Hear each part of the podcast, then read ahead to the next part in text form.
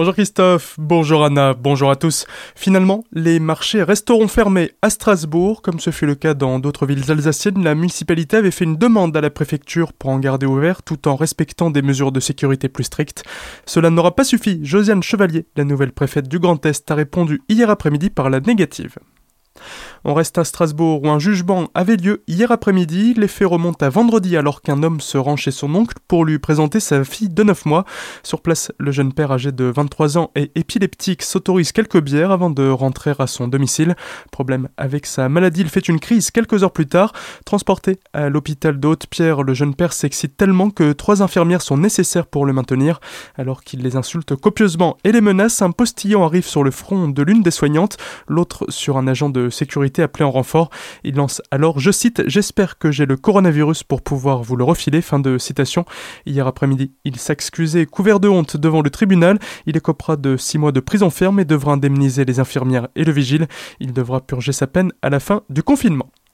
Après le Haut-Rhin, le Bas-Rhin active lui aussi une cellule de soutien psychologique pour les soignants. Un numéro, le 03 88 11 68 20, a appelé pour bénéficier d'un suivi, d'une écoute, d'un accompagnement.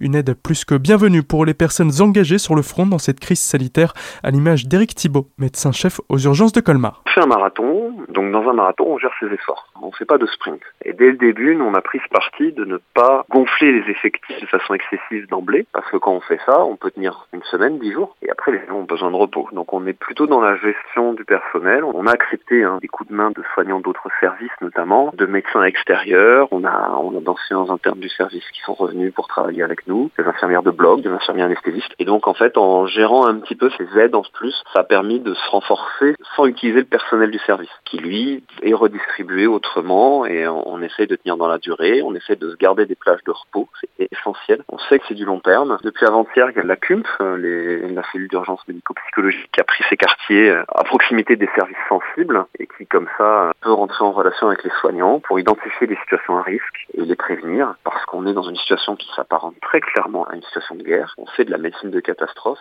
et donc on sait que dans ces cas-là, il y a des risques de stress post-traumatique, il y a des risques de problèmes d'ordre psychiatrique chez les soignants et qu'il faut impérativement qu'on garde notre humanité parce que c'est notre humanité qui fait que nos équipes sont si formidables et c'est une denrée précieuse qu'il faut préserver. Pour les aider, une cagnotte Litchi a été créée. Et pour aider les commerçants qui ont dû descendre leur rideau de fer pour plusieurs semaines, trois Strasbourgeois ont créé un site internet.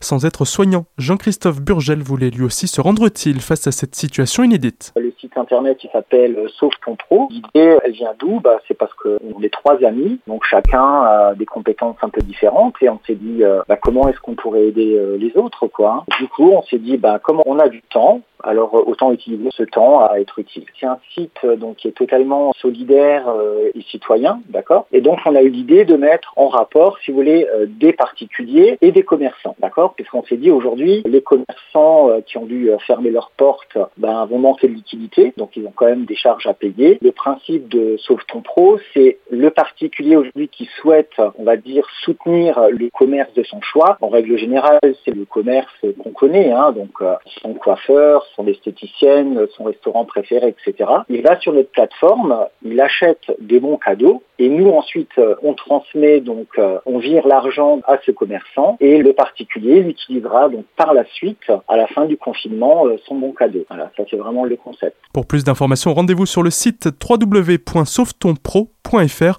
une plateforme pour les particuliers comme pour les commerçants qui peuvent s'y inscrire et ensuite bénéficier de l'opération.